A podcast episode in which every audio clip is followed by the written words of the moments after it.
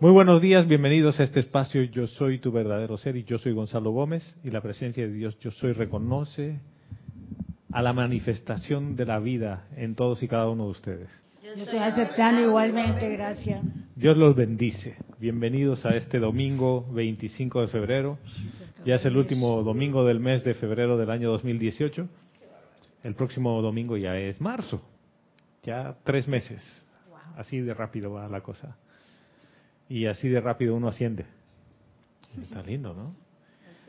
Verónica está en los controles para pasar tu comentario, hermano o hermana que me escuchas a través de Serapi Bay Radio y que nos ves y escuchas a través de Serapi Bay Televisión.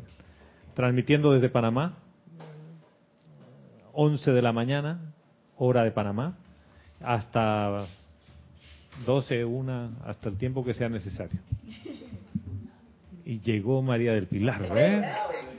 Dios te bendice, hermana. Bienvenida. Mira que Roberto dijo, todavía está tiempo, ya llega, ya llega. Sí, yo le dije, qué extraño, ya llegó.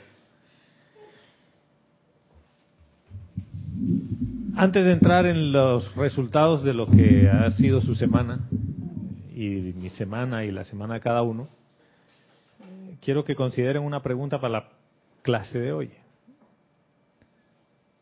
¿Se consideran, tú, a ti, te consideras una persona justa?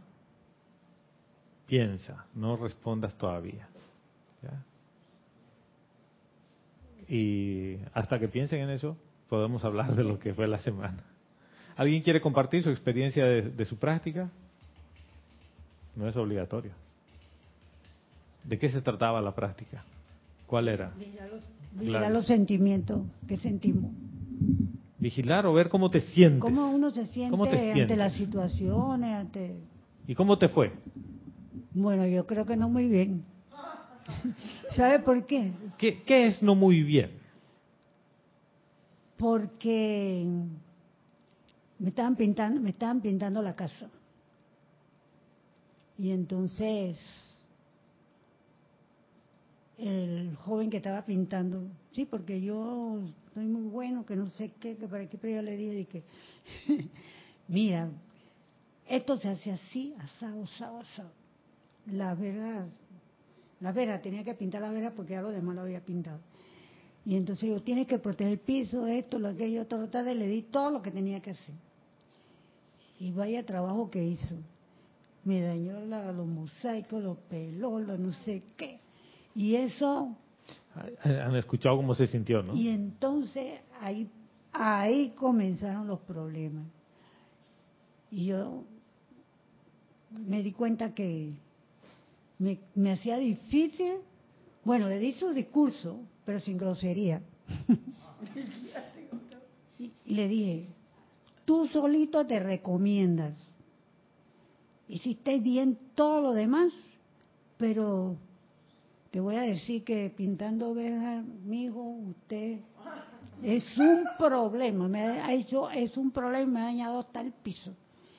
Y entonces, eso me desajustó.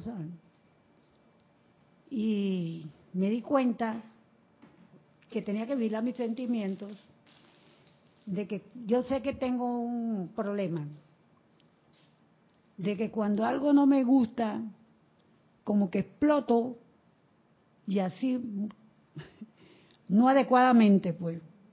Cuando algo no te gusta cuando algo a quién a quién a tu personalidad a tu ego. Sí y entonces y entonces yo le decía pero es que que tú no te estás dando cuenta que por ejemplo yo lo vi que en un momento dado que yo salí un momentito a, a verlo él, se, él vio que estaba manchando los mosaicos entonces cuando me vio comenzó a tapar y a protegerlo.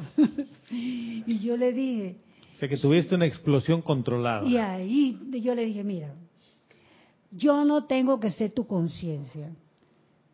Tú tienes a cualquier casa donde tú vas, tú tienes que trabajar como si fuera para tu casa.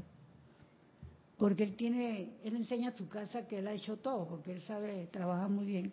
Yo le dije, entonces, tú no te das cuenta que me ven o no me ven, yo tengo que hacer las cosas bien. yo no soy tu conciencia. Yo tengo que, bueno, le di un speech a él y al asistente y yo decía, pero ¿por qué yo me, porque yo me estoy dando cuenta que en ese sentido yo siempre he sido muy exigente. Yo creo ¿Y cómo, cómo te sentiste? Bueno, Explotaste. me- me Pero ¿cómo te sen- sentiste después de darle el speech? Bueno, después de darle todo el discurso. ¿Te sentiste todavía- bien? Porque... Todavía sentía como, pero ¿por qué él no se da cuenta Ya. que está Quiero, haciendo quiero- cosas quiero hacerte mal? una pregunta ahí, que tiene que ver con la pregunta de hoy día. En esa situación, ¿ha sido justa? Uno podría decir, sí, ensució, hizo todo lo que le dije que no haga, y le llamé la atención por Y al- lo que no hizo. Y al final siguió pintando mal. y como es mi empleado, porque lo estoy empleando para un trabajo, le puedo decir algo, ¿sí?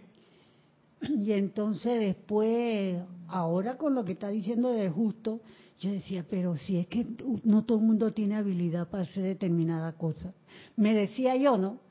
Porque hay personas que tienen una tremenda habilidad para pintar verja, por ejemplo, pero no tienen una habilidad, por ejemplo, para, pintar con rodillo, porque yo eso lo he visto. Y entonces yo le decía, pero no es así, porque él trabaja él hace las cosas bien, pero ¿por qué no la está haciendo bien aquí?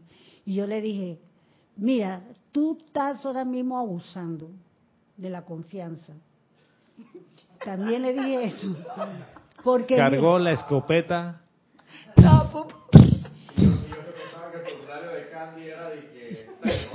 Y yo le digo, tú estás abusando de la confianza. He puesto 100% mi confianza en ti porque, pero mira tú que estás abusando. Después al final me dice, ven a mirar lo que digo, mira, vea, yo no voy a mirar nada, ya lo que hiciste.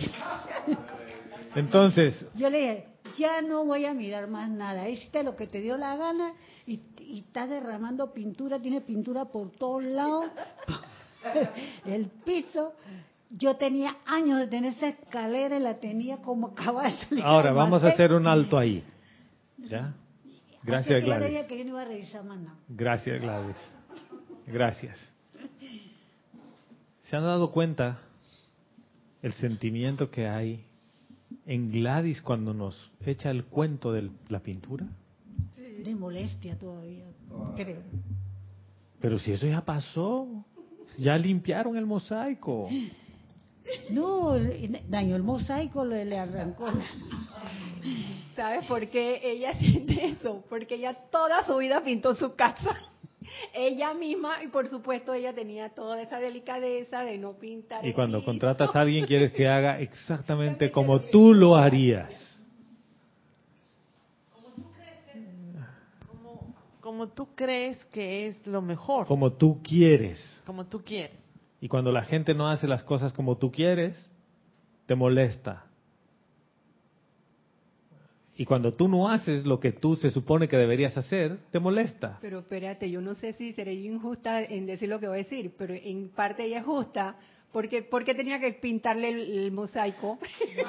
Gracias María del Pilar. Miren, el punto es, yo te pedí que pintes la verja, no el mosaico, y tú me pintaste el mosaico y estoy siendo justo contigo. ¿Qué es justicia? ¿Qué es esa justicia a la que nos referimos? ¿Por qué cuando a ti te dicen si eres una persona justa, inmediatamente traes a tu mente la ley? ¿Y la ley de qué es justo? Entonces es justo que le llame la atención al pintor porque pintó algo que no tenía que pintar y dañó algo que no tenía que dañar. Y todos podríamos estar de acuerdo y aquí con el doctor abogado en, eh, eh, de- detrás de cámaras que hoy decidió volver. es que la pasa el día no, no ha terminado. No. Sí, sí. Y, y todo hablan fuera de micrófono para que no le, no le escuchen. Con abogado aquí en- enfrente, entonces, señor abogado, eso es justo. Porque eso... Ay, ay, Yo quiero que me explique cómo es eso de que la justicia es relativa. porque quizás para lo que para ti puede ser justo, para mí no lo puede ser. Pero y también depende eh, de... Espérate, espérate. El ejemplo. Yo le pedí que pinte la verja de la casa. Y le dije, Sí. cuida el mosaico, protege el mosaico, Sí, ajá, no pintes el mosaico. ¿Y qué hizo? Pintó la verja y pintó el mosaico. Y cuando el ojo todo avisor se acerca, limpia un poquitito el piso. Entonces, en un sistema de juicio, de ley Ella humana, podría irse como a los... ¿quién gana? Bueno, tiene que, ir a, a- tiene que ir a, los, a la corregiduría. A la corregiduría, a los jueces de paz. ¿Quién gana? ¿Quién gana? Y el, el pintor puede decir, no, no, no, no, espérate. ¿Quién, quién gana? ¿Gladys o el pintor? La verdad, la verdad yo lo veo como una tontería. Porque ya el piso, ya el mosaico está... No, ya. no, no, no. No, no, no, vamos por allá. No. No. Espérame. No vayas allí porque tú como abogado te van a decir, ¿usted es justo? Caso cerrado. No. ¿Es justo? Y van a decir, sí, es justo porque y el pintor va te puede decir, sí, a mí la señora me dijo que no le pinte el mosaico. Y, ¿Tú le dijiste eso? y ¿Tú le dijiste que no te lo pintara? Sí. Entonces le- le- me dijo que lo proteja. Lo protegí, pero igual cayó pintura. Y para No dejárselo bien, yo le, le limpié la pintura del mosaico. Pero él ha aceptado que recibió esas instrucciones. Y fallé, pues. No, y Ah, teniendo cómo proteger el piso, pero Ya no le va a dar. La defensa descansa ahí de... O la parte acusadora descansa. Vamos a hablar con la defensa. La parte acusadora. Ah. Ah, quiero hacer la defensa. Sí. Tú dijiste, eso es una tontería. hubieras dicho desde antes. bueno, mi cliente es inocente de todos los cargos. Mi, cliente, mi cliente se declara inocente de todos los cargos. Eh, Esto me encanta porque si yo planificaba esto no sale tan bien. El abogado acaba de cambiar de papel. Dice, la justicia es relativa. Es relativa de qué lado me contrate. Si me contrata la parte acusadora, yo los acuso. Y si me contrata la parte defensora, yo lo defiendo. Y es así de relativa. Mira que la- lastimosamente en el Rex Mundi es así, increíble. Los, hay fiscales que han pasado al otro lado de- de la- del escenario y, y- y lo que defendían a capa y espada en un momento determinado, en el otro lado termi- terminaban eh, criticándolo, condenándolo, juzgándolo. El mismo trabajo que ellos en un momento determinado ocuparon el rol. Gracias. Ya no, no puedo pedirles más argumentos para que ustedes vean. Entonces, vuelvo a la pregunta y gracias Gladys, porque vamos a volver al ejemplo. A cómo te has sentido y que dijiste que te ha ido mal. Para mí no te fue mal. Solamente has visto una dimensión, que es la dimensión de la justicia. Pero todos hoy día, aquí se ha armado relajo, ¿no? Fiesta. Todos eh, les he movido el mundo emocional a cada uno porque han salido a defender a la hermana. Tiene razón Gladys, ella le dijo y el pintor que no sé qué. El pintor ya eso pasó, es pasado. Es pasado, no, la parte acusadora todavía está. Pregunta entonces, de nuevo. ¿Se consideran justas? ¿Justos? Sí, señora. Vero tiene un comentario por ahí. Dos comentarios. Nélida de Romiti desde la Argentina dice, yo me sentí bien haciendo su respuesta. Haciendo el resumen de la semana. de la Bien, semana. hermana. Adriana Sarina desde Hannover, Alemania nos dice, Gracias, Nélida. Besos y abrazos para ti, hermana. Dios los bendice, dice Adriana. Sarina Adriana Sarina desde Hannover, Alemania. dice, creo que el pintor de Gladys actuó con alevosía y en forma poco reverente. No puso su vida en lo que se le dio para hacer. Yo en lugar de Gladys también me hubiese llevado una rabieta. Ahora, ¿qué hubiera pasado si Gladys antes de comenzar los trabajos habría- hubiera invocado a la presencia del pintor para que ella actuara a través de él?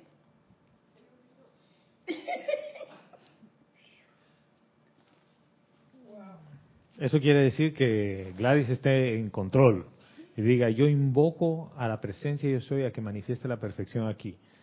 Y el mosaico está doblemente pintado. Eh, Entonces va a decir, yo hice la invocación, señor juez, que quede constancia que hice la invocación. Por favor, parte acusadora puede hablar. ¿Cómo te sentiste, Gladys? Bueno, voy a decir que Más todavía, Todavía, todavía te sientes mal por eso. cada vez que veo, es, es que, es que los emplatos de, Sí, cada vez que pasas por ahí, por la verja, por la puerta de la verja, revives todo de nuevo y dices, pero qué pelotudo que es este pintor, qué pedazo de imbécil. Y, Y, entonces, ojo, y- no te estoy, pasa. no quiero decirte que hayas usado esas palabras, pero el sentimiento es ese y nos pasa a uno y a otro en mayor o en menor medida. Y eso no quiere decir que esté mal. Y entonces yo le dije, mira, pasa es que cuando, ya te dije, tenías que limpiar primero, dijiste que sí. Tenías que esto organizar todo, todo lo que había para proteger, dijo que sí. Pero nada hizo. Entonces, él es familia. Mira, él es familia de los de al lado que viven en mi casa. Al lado de los vecinos en el sentido de que es sobrino de, de la empleada que es como... ¿Cuál es la probabilidad de que lo vuelvas a, pi- a contratar para pintar verjas? No, y él, di- él quería pintar el zinc del techo y no sé qué. Yo le dije no. No le he dicho no a él personalmente, ¿no? Pero él piensa que yo lo voy a llamar, pero no voy a llamar, voy a llamar a otra persona. Entonces, cuando él vea que viene otro pintor que sí sabe hacer su trabajo, va a entender que yo ya no lo voy a llamar. No, y entonces, cuando él le pintó a la vecina, yo veía que él estaba en- no veía a nadie y yo oía ra, ra, ra. Y en esto se para y yo digo, mira, pues, lo que estaba, y eso mismo hizo acá en mi casa, lo que estaba haciendo era con una espátula quitando la pintura, claro, dañó el mosaico, ¿no? Entonces yo dije, mira, Y aquí, aquí Raquel, fuera del micrófono, dice, ay Dios mío, ay Dios mío. Yo le digo, mira, igual hiciste allá al lado donde ellos, con tanta confianza que tienen contigo. Dice, ah, pero ese piso de granito, eso no se daña. Digo, nada. Tú sabes porque tu conciencia bien que sabe que estás dañando los mosaicos. Y eso mismo viniste a hacer acá. Entonces, Aquí la parte que apoya a- a Gladys. Cuenta, ¿cómo te sientes con eso? Con lo de Gladys. Sí, lo que te está contando. Te ha salido un, ay Dios mío, ¿por qué? Porque normalmente la mano, desgraciadamente, la mano de obra panameña es así. ¿Viste? No acabamos de calificar todo No es, es que no es cuidadosa. y acabamos de estandarizar todo en decir, hay un estándar, una norma, algo que es normal. Y este señor hace lo que muchos trabajadores aquí hacen y lo hacen mal. ¿Está siendo justa? Sí, porque uno puede decir en base a toda la experiencia, con base a todo el rastro que han dejado, ese es un hecho. ¿Ya? ¿Estamos bien hasta ahí? Sí, señora.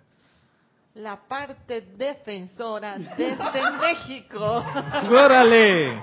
Órale, Olivia Magaña desde Guadalajara dice, estoy contigo Gladys, el pintor no debió mancharte el piso. Yo solamente le diría que no le pago ni se va hasta que desmanche el piso. Bien. O sea que Oli eh, no es parte defensora, es la parte defensora de Gladys, pero ¿sabe qué también pasó? pa- parte acusadora. Que él acostumbra a pedir dinero adelantado. Ya, eh, Y llegó el momento ya que- esta vez otro argumento más. Me- le he dado dinero por adelantado. que yo confié en, en su en él pues y entonces él tenía más dinero del lado de allá que del lado de acá. Y claro, Yo entonces... te, yo te voy a contar que el edificio en el que vivimos con Vero, la anterior administración hizo un contrato con una empresa que iba a pintar todo el edificio y tenía que arreglar toda la fachada. Y le adelantó el 80% del monto. Y no terminó ni siquiera de limpiar la, la fachada y se pelearon y se fueron. Entonces, ¿ves? les pongo otra situación. Entonces todos, uy, eso es injusto. Yo veo que todos son personas justas. Pero él decía, mire, usted sabe que, usted sabe que yo soy serio.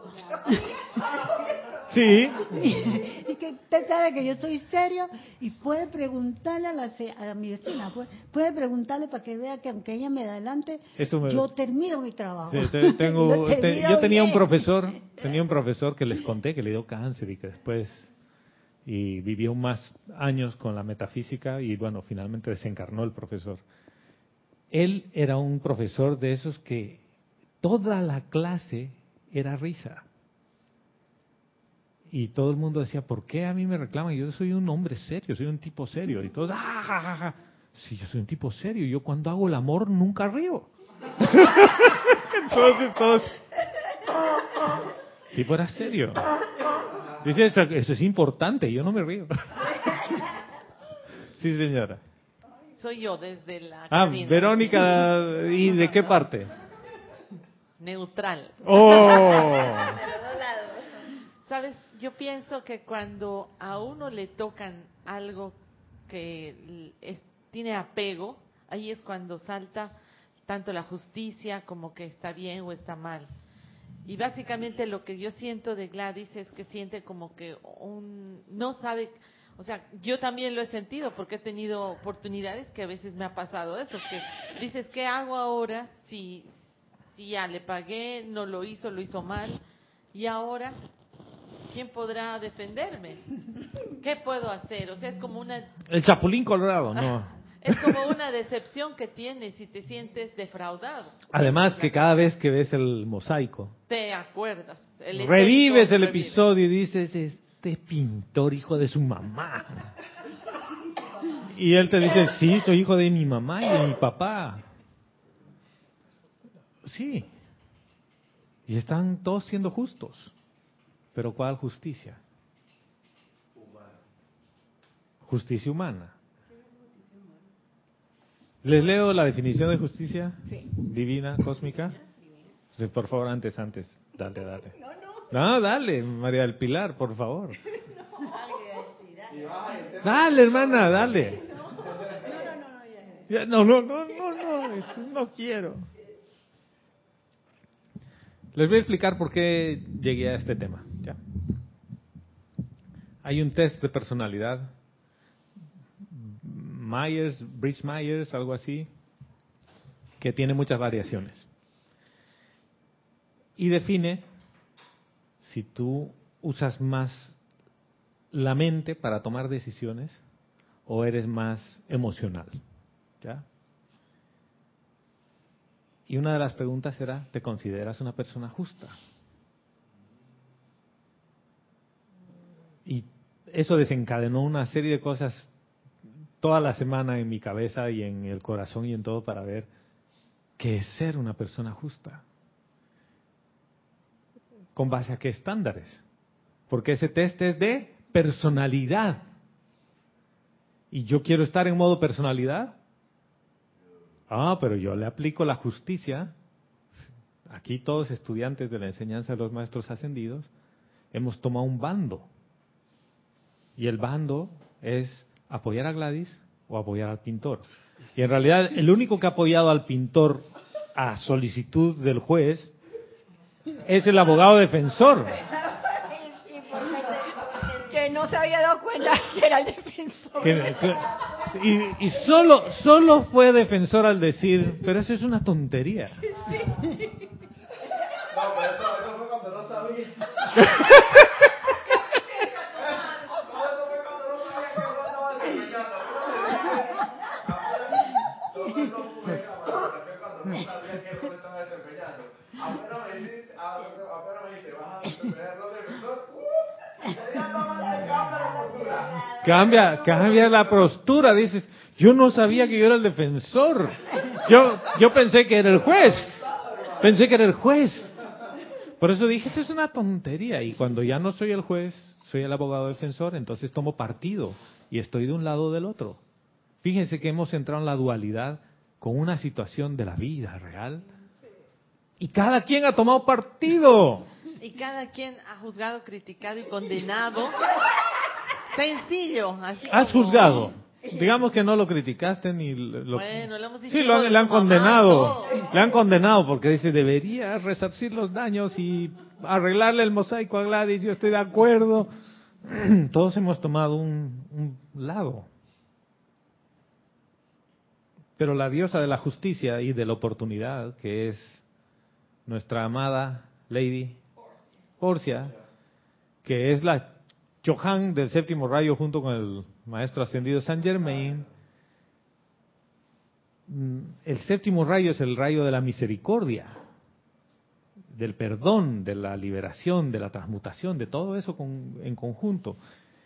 Y en los ocho días de oración yo entraba con él. ¿Y entonces qué hacemos con la diosa de la justicia? ¿De qué justicia me está hablando? Y nos dice así, la ley de oportunidad, amados míos. Recuerden que la ley de justicia cósmica, ley de justicia cósmica, es que a ninguna a ningún alma se le niegue la oportunidad cuando esa alma la solicita.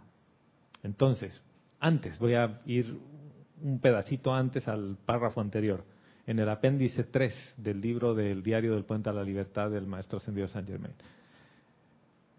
Estén alerta a la oportunidad, dice, la oportunidad les toca la puerta para que ayuden a su prójimo, ayuden a la humanidad en general y a mi amado San Germain en este gran empeño que ha ocupado su corazón, su espíritu y sus oraciones durante incontables centurias.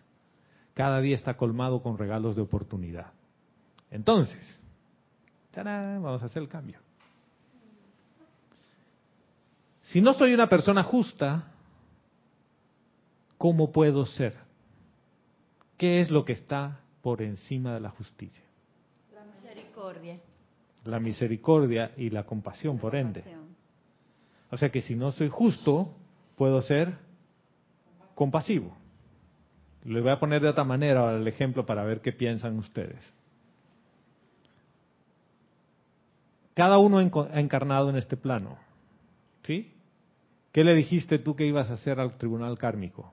No sé, pero puedo deducir que le dijiste, señores del tribunal kármico, yo cuando encarne en el planeta Tierra voy a pintar la verja sin ensuciar el mosaico. Llegas, llegas y el mosaico hecho leña, hermano. Y para corregir la cosa dices, a mí me han enseñado la llama violeta y tiene una espátula que saca la pintura y queda un poquito rayadito, pero mire, quedó bien. Entonces, ¿cómo te sientes ahora después de esa explicación? El que haya pintado la verja y no haya hecho ca- caer ni una gota de pintura, que levante la mano. Ahí está, ahí está, ahí está. Acaba de levantar la mano. No, para opinar algo. y qué ironía. Primera vez que levanto la mano y en esa circunstancia, pues. sí, porque yo siempre oigo micrófono. Wow. Bueno. eh, y también porque hay una oportunidad de lado y lado. Hay la oportunidad que se le da al pintor y que se le dijo, y él prometió que no iba a pintar, él que iba a pintar la verja de Gladys y no iba a ensuciar el mosaico. Él lo prometió ante el tribunal cárnico. Pero sin embargo, Gladys también prometió algo. Cuando ese pintor, tribunal kármico, cuando ese pintor que llegue a mi casa, o cualquier pintor que llegue a mi casa a pintar, y a pesar de que yo soy bien obsesiva con mis mosaicos, y me los ensucie, prometo que voy a ser misericordiosa y no Fíjate- lo voy a mandar para allá Sí, mismo. Fíjate que esa parte en realidad no funciona así. Dices, soy misericordioso y compasivo con toda vida. ¿Ya? Esa es parte de la entrada aquí, que eres misericordioso y compasivo con toda vida. ¿Por qué? Porque soy reverente ante la vida. Pero como fumas cannabis bastante fuerte antes de entrar a este plano y se te nubla la vista, se te nubla la visión y todo. Y empiezas a aprender de los vicios de la humanidad. Y uno de los vicios de la humanidad es la justicia. Esto es justo. Me tienen que resarcir los daños. ¿Y qué acabas de hacer? Acabas de perder la oportunidad de hacer lo que dijiste que ibas a venir a hacer. ¿Qué es lo que estás diciendo? Manifestar la misericordia y compasión. No quiere decir que no vayas a decirle las cosas que no quedaron bien. Pero ¿qué, qué va a pasar con tu sentimiento? Sería sentimiento de gratitud. Y no pasé la prueba con la, la de Iwan Es que no lo veas como prueba, hermana. El problema es ese. Tú tienes tu mente tan anclada en la justicia de lo que tú crees que es la justicia, que crees que no te fue bien y que crees que no pasaste la prueba. Porque no sabías que había ninguna prueba. ¿O sí? Porque si te digo que es una prueba, oh, saca la careta de felicidad y le dice, ay mi amor, no te preocupes con esas gotitas de pintura. Eso se pasa. Yo te ayudo. Sí, con los, con los dientes así. Ha quedado bien la pintura. Sí, sí señora. Adriana Carrera desde Córdoba, Argentina, nos dice, Dios los bendice a todos. Bendiciones. Dios te bendice, hermana. Bienvenida, Adriana. Muy feliz día para todos. Que así sea y así es, hermana. Este interesante está, eh, no, es interesante el ejemplo de vida. Pregunto, ¿quedó bien la reja? No. El ¿Quedó tema mejor? es ese, no quedó bien pintado para los estándares de Gladys. Otra Tiene- pregunta. Tiene bolsas de. Otra pregunta. ¿Quedó mejor que antes? No. No. ¿Es posible ver que los errores propios o ajenos como un gran, una gran metida de pata? También pensé por, pasé por esa experiencia con un albañil. Él trabajó terminando, a ver, también pasé por un- esa experiencia con un albañil. Él trabajó terminando tenía errores, pero al ver el todo, No, el trabajo terminado Ah, tenía errores. el trabajo terminado tenía errores, pero al ver el todo en comparación con los errores es mínimo. Bien. Sí, a veces es así, porque uno se fija en cositas, pero cuando ves el todo dices, "Ah, esos dos centímetros que la pared está desviada no le hacen, No se va a caer. ¿no? Claro, empieza en un metro de distancia de la otra pared y cinco metros más allá es un metro dos centímetros. No le hace nada, ¿sí? El repellado lo arregla. El punto es que uno no quiere renunciar a su postura de juez. Fíjense qué difícil renunciar a la postura de ser justo. Es más, uno se vanagloria por ser justo. ¿O no? Bien hecho. Que todo esté muy bien hecho, que yo le he pedido esto así, yo estoy siendo justo. El otro que sigue. Bien hecho que le pasó eso. Ay, sí, claro, bien hecho que está. ¿Por qué anda jugando con fuego? Que se queme, pues.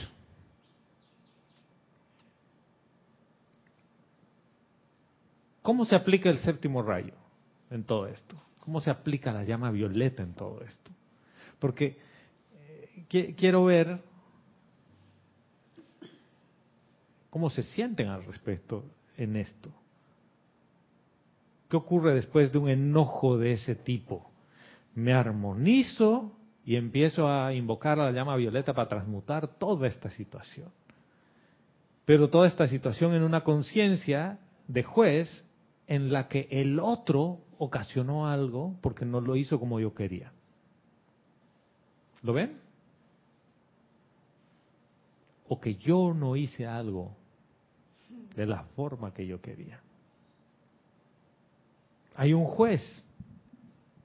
Juicio, crítica y condenación. Juicio, hay un juez. Y no me da la gana de renunciar a ser el juez. Porque creo que esa postura está bien, porque estoy poniendo en la balanza y diciendo esto es justicia. Y la diosa de la justicia nos acaba de decir, creo que te has equivocado, mi hijo. La justicia no es eso. Sí, Kira. Señor camarógrafo. El, el 8, mamita. Gracias, gracias. Eh, a la luz de esta clase que está súper interesante, me encanta, porque viendo cómo reaccionamos a veces ante las situaciones, que queremos nuestra libra de carne, yo quiero mi libra de carne, y, y se nos olvida, se nos olvida el mensaje y la enseñanza que nos trae una obra como la de El Mercader, El de, Mercader de Venecia. ¿Tú estás seguro que tú quieres tu libra de carne? La vida se encarga de alguna u otra forma de, de que a ti te pase lo mismo. En- en- no como un castigo, sino para que aprendas a tener misericordia, a desarrollar misericordia y a no estar pidiendo justicia y pidiendo tu libra de carne. Porque la vida, dice, la vida, el mundo da vueltas y luego tú puedes estar en la posición de la persona esa eh, a quien le estás pidiendo justicia. Es que, ¿qué le estoy dando yo a la vida? Justicia. ¿Qué voy a recibir? Justicia. En tanto y en cuanto yo no le dé misericordia a la vida, es como que voy a recibir la misericordia. De hecho, le he recibido el momento en el que he encarnado. Pero si yo insisto en darle justicia, la vida me va a dar justicia hasta que yo comprenda que ese no es el camino. Gracias, Kira, porque ese es el mercader de Venecia. Y han visto que sin mencionar el mercader de Venecia ni nada, hemos terminado metidos ahí. Con la trampa de que les he preguntado, ¿ustedes se consideran una persona justa? ¿Qué pasa cuando te preguntan eso? ¿Qué, qué, qué ocurre en tu corazón cuando te dicen eso? ¿Qué es lo que tienes miedo a que te digan que eres injusto? ¿Y qué tal si tú dices, mí no me interesa esa parte de la, de la ley? A mí la parte de la ley que me interesa es la ley del perdón, la misericordia que está por encima de la justicia. Y la justicia nos dice, en realidad, la justicia es que se te dé la oportunidad cuando tú la pidas. El Señor vino y te dijo, yo le pinto la verja. Tú le dijiste, dele Señor, píntelo. Pero yo quiero que usted pinte A, B, C, D, E. Y le dices, mire, si esto no queda como un Picasso, usted no cobra. Y él te dice, oh, pero no, usted tiene que pagar por, por adelantado. Y le pagaste por adelantado. Y dice, bueno, Picasso ha quedado como un Picasso todo rayado. Y usted, usted no pidió como un Rembrandt. ¿Eh? Fíjate, es, es ridículo cómo nos metemos con alma, vida, corazón y todo en insistir que quieres que sean las cosas justas. Y dices, yo, a tu manera, y dices, lo único que yo estoy pidiendo es que sea justo conmigo.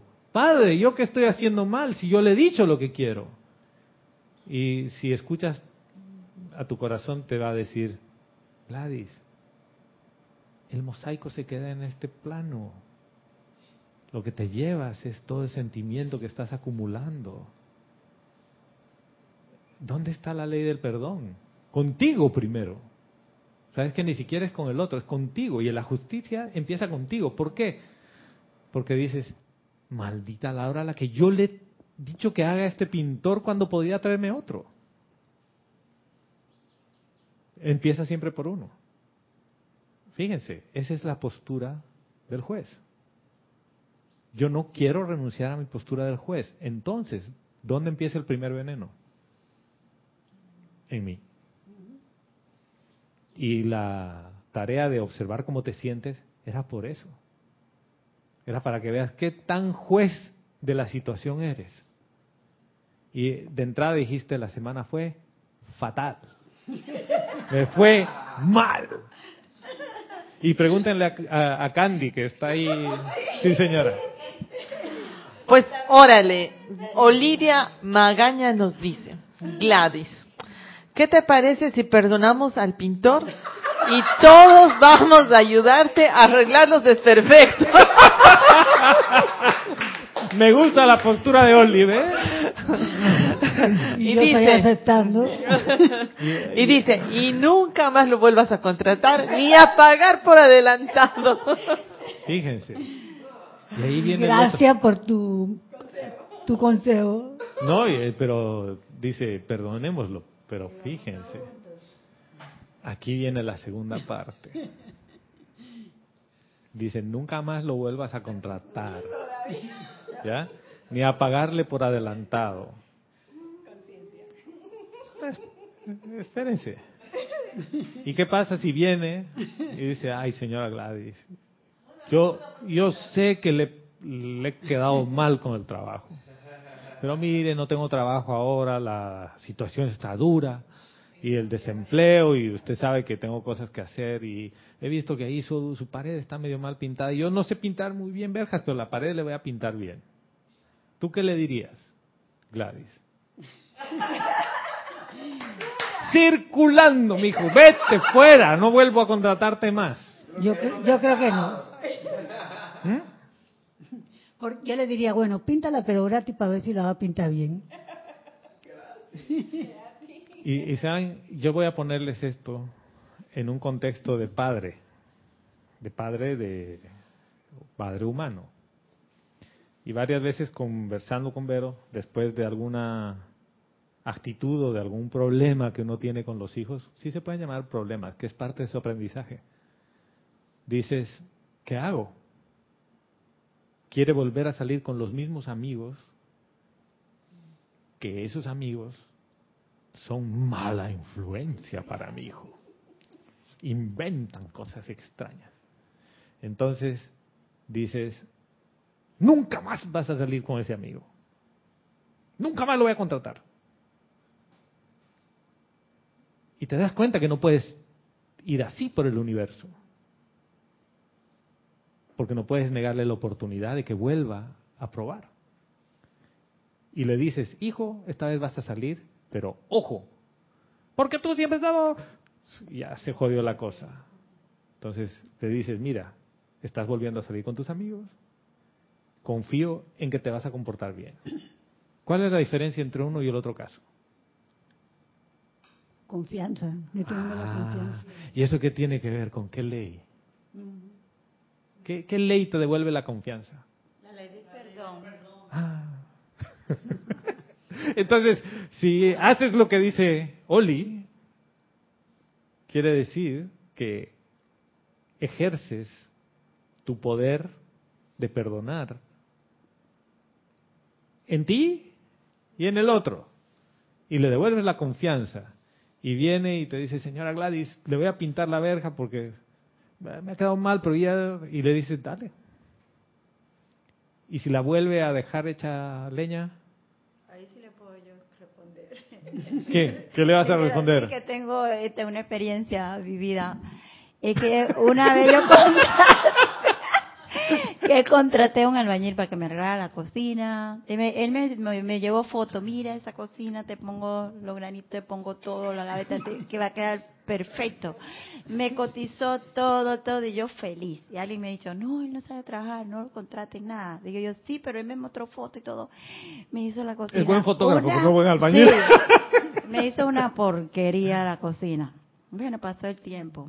Yo, y yo aplicando y que llama a Violeta, que la ley de perdón y todo. Después con el tiempo pasó, mire señora Candy, que yo quiero trabajar con, que quiero hablar con usted, que tengo que sacar el papel de inmigración, no tengo trabajo. Y aquí en eso estaba yo buscando a alguien para que me hiciera el baño. Bueno, la perdoné y le, di- le devolví la confianza.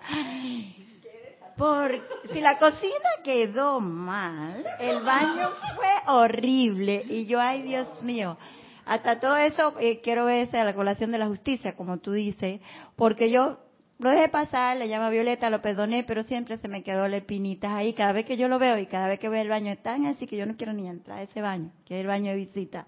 Eso está ahí, pero ah, según yo lo perdoné, pero no, no del todo porque siempre tengo, siempre el sentimiento está aquí. Quiere decir que no perdonaste. No. Ahora lo Porque veo. el sentimiento está ahí. Pero ¿ves? yo antes sí pensé que sí, que lo había Y el sentimiento es ese sentimiento de frustración, ese sentimiento de impotencia. Quiere decir que no amaste la situación. No. Y, y en algo superfluo, físico. Ponte en una cosa que no es física. ¿Lo, lo ven? Este, este es un tema, a mí me gusta porque te estás observando, no estás empezando a juzgarlo al otro, estás simple y llanamente viendo qué pasa contigo. Y dices, yo después de todo no he perdonado esta situación. Le di la segunda oportunidad, pero en realidad le di la segunda oportunidad perdonando o en realidad le di la oportunidad para ver si ahora lo hacía bien y entonces decirle, bueno, ahora te quedó bien y estás mejor que la anterior.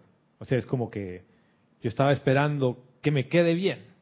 No, y a todo eso yo lo defendía. A la persona que me lo, lo recomendó, viste, te dije que él hace el trabajo mal y todo. No, no hay ningún problema. Yo sé que este lo va a hacer bien porque me trajo fotos también. Y además es como que conmigo se va a portar bien, que esa es la otra parte de la arrogancia. Vas a ver que conmigo va, va a ser bien, porque contigo salió mal porque tú no sabes dirigir un albañil. Yo sí. Yo, yo tengo una pregunta. Sí, señora. ¿Qué pasa cuando tú te pasan repetidamente esas cosas? Te sientes congueado, o sea, tú confías, Ese es el sientes, punto. o sea, pero la, Ese la es cosa es que si, punto. si es que el error siempre va a suceder, No. que, que- pero, eh, ¿Por qué pero déjame hablar. Ese es el punto. La, chatera quiere hablar. Mira, una vez te la te hacen y dices, bueno, vamos a aplicar, vamos a darle una segunda oportunidad. Le das segunda, tercera, cuarta, quinta y sigue pasando eso. Entonces, estamos en el mundo físico, estamos en el mundo, en, en este laboratorio. Ya pasa muchas veces. ¿Qué solución haces? ¿Qué haces? Más bien te sientes como eh, Engañado. engañado, te sientes con todos esos sentimientos que más bien en ascenderte te bajan y dices, bueno, aplico la enseñanza, eh, aplico la, supuestamente aplico la ley del perdón. Ay, gracias, supuestamente. Supongo que este señor va a mejorar, que sus santos del crístico va a actuar, pero es lo mismo, entonces, ¿qué hacemos? Así es. O sea, el sentimiento sigue ahí. ¿Qué hago? Quiere decir que la primera vez no has resuelto la situación porque está volviendo a ti una y otra vez. Es como que, profesor, ¿por qué viene el examen de matemáticas, el mismo pinche examen, si yo ya lo he dado diez veces? Y el profesor te va a decir, es que diez veces has puesto mal la respuesta. O sea, ¿cuántas veces tú haces la página 7 y dices, amada presencia yo soy? En mí, en mi corazón.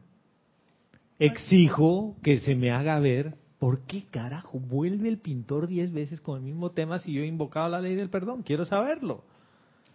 Quiere decir que si yo doy segunda y, tercera oportunidades, a pesar de que doy las oportunidades, tengo duda.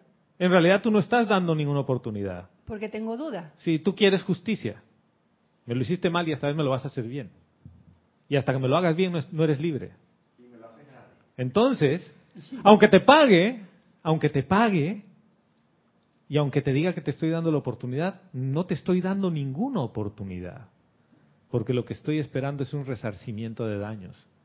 Es, ahora házmelo bien. Y cuando quedes bien conmigo te voy a decir, ah, quedaste bien. Esta vez sí quedaste bien. Sigo en, en modo juez.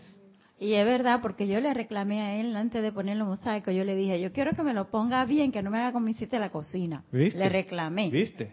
Sí.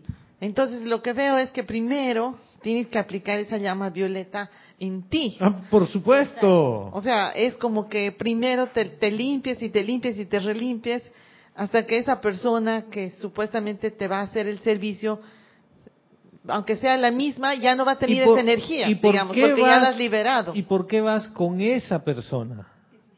¿Por qué vas con ese a repetir una y otra vez y no dices, yo quiero saber cuál es el mejor pintor de Panamá.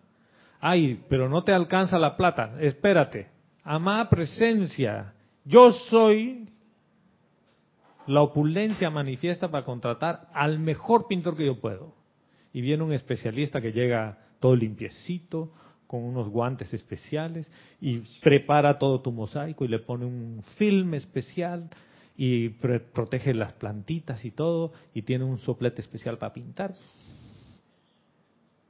Y te cobra cinco veces lo que te cobró el otro, pero queda todo prístino. ¿Va a haber algún tema ahí? No. Entonces, ¿qué hay de diferencia entre una situación y la otra? Que en una situación quedo reviviendo la tragedia. Porque quiere decir que yo no confío en la opulencia del Padre. Porque digo, no, yo no tengo acceso a lo mejor. Yo me conformo con algo mediocre. Y es verdad, porque el Señor me dice, mire, yo le voy a dar un precio justo, yo le voy a trabajar esto, porque yo tengo un amigo que hace trabajo solaría en tantos miles de, dólares. Y es verdad, todos. Y tú dices, yo quiero eso. Sí. Yo quiero la mejor casa. Y alguien te va a decir, Candy, tienes que ser realista, tienes que vivir de acuerdo a tu ingreso. Tú no puedes tener una joya eh, de Tiffany's. Y tú le dices, mírame pues, Tiffany's. Pero si tú vives en una posilga, ese es mi problema. Ese es mi problema. Fíjense, si tú quieres la y, dices, este es Tiffany, tiene muchas Fs. Sí. la agarró, la agarró.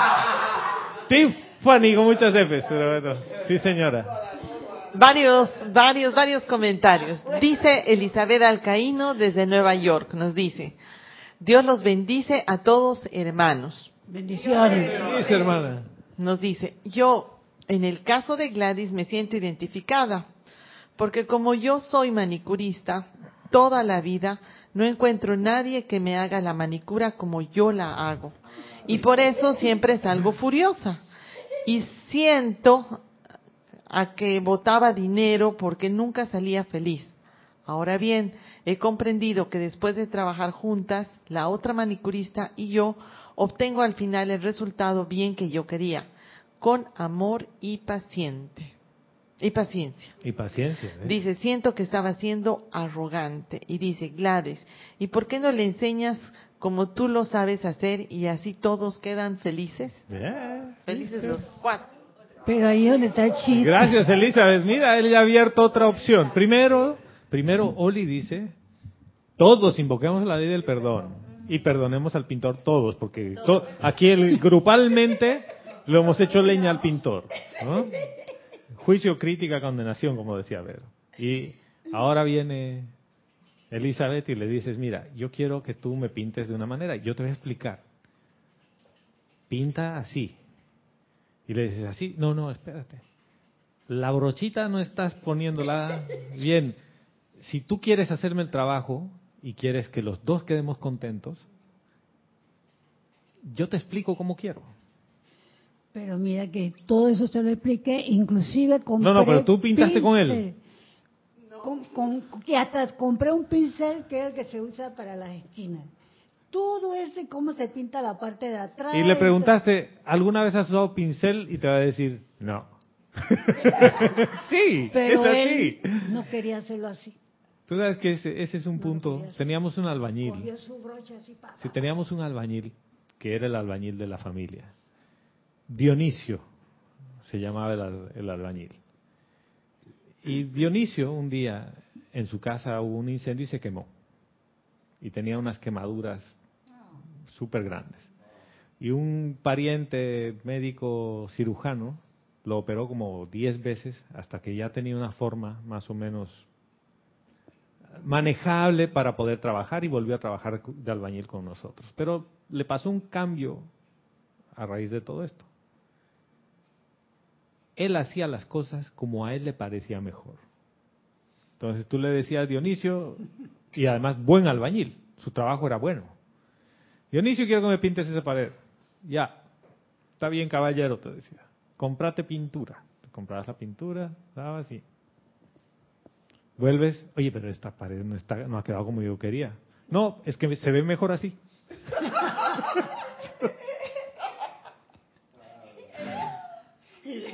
Y él decía, ¿quién es el albañil? ¿Yo? ¿Yo sé que es mejor? Era un diálogo de sordos. Entonces, toda la familia se quejaba de que Dionisio le había hecho alguna barbaridad. Y pregunta, ¿por qué contratas a Dionisio? Es que me da pena que el tipo no tiene trabajo después de que se ha quemado. Entonces, ¿qué hay detrás de eso? Lástima.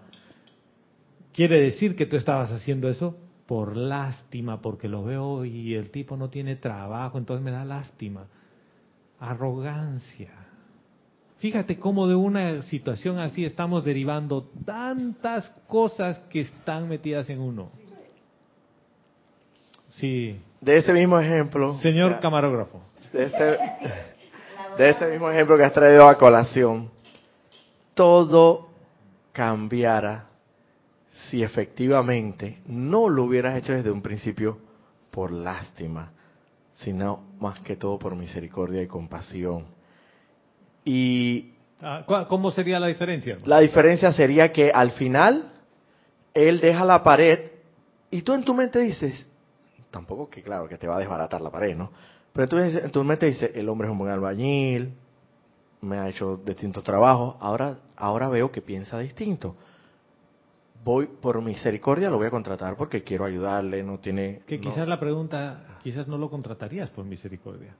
Fíjate. Mm, o puede ser el caso de que yo no sé qué trabajo me va a hacer, pero sea el trabajo que me haga, yo, yo ya de por sí, de por delante, le estoy otorgando ya mi perdón y mi misericordia infinita. Es que ahí, ahí- fí- fíjate, estamos sali- es- partimos mal.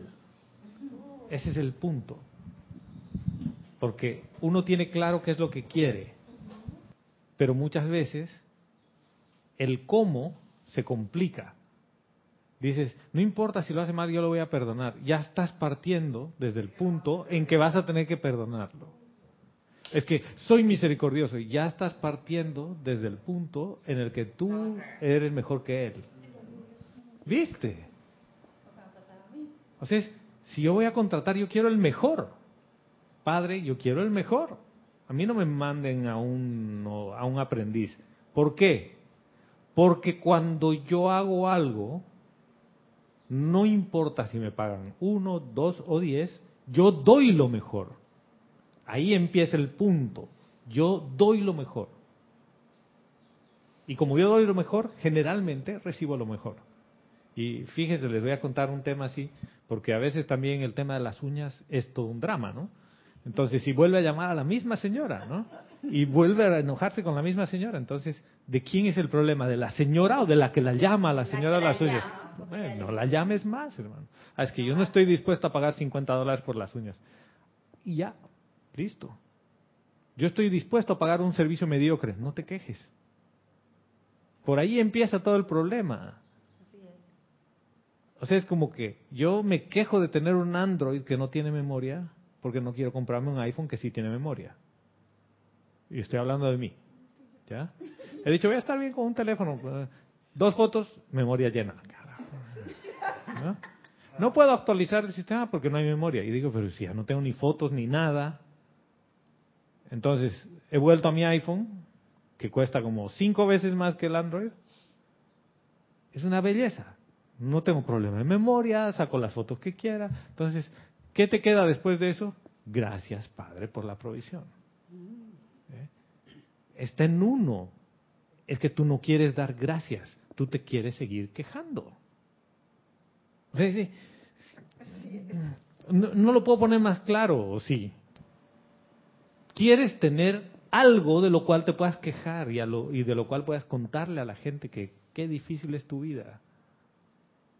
Fíjense, y no, no estoy tratando de decir, Gladys, eh, está haciendo esto o lo otro. No, el ejemplo de Gladys está ayudando a derivar esto. Si tú estás visto envuelto, si te ves envuelto una y otra vez, como dice Vero, con la misma persona, la misma cosa, algo tú estás haciendo mal. No el otro, tú estás haciendo algo mal. Quizás tienes que aprender a decirle no. Y veo que tengo una, una relación tóxica y digo no más a la relación tóxica, pues. Ay, es que yo lo amo, pero cuando tomo una cerveza me pega. No. O yo la amo, pero cuando ella sale con sus amigas y se enoja me corta con el cuchillo. No. O sea, es así. ¿Cuántas veces has aprendido a decirle no? Ah, pero es machito porque cuando viene la energía le dice, tú no tienes poder. ¿Tú no tienes poder a qué? Si a otras cosas sí le diste poder.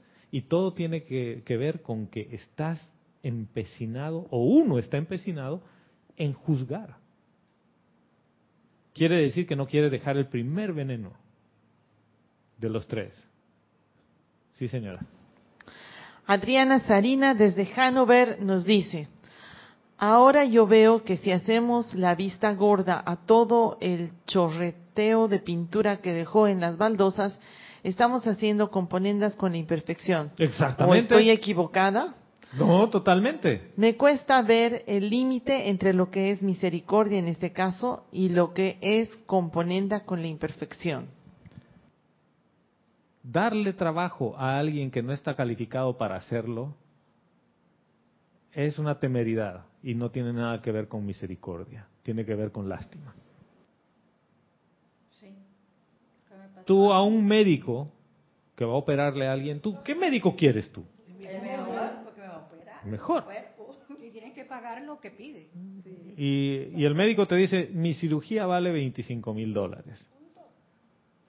Y tú le dices, ay doctor, yo tengo 1500, mire mi hijo.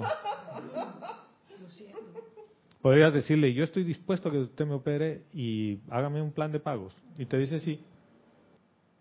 Y no, y no es el precio, no es el valor, tú quieres lo mejor.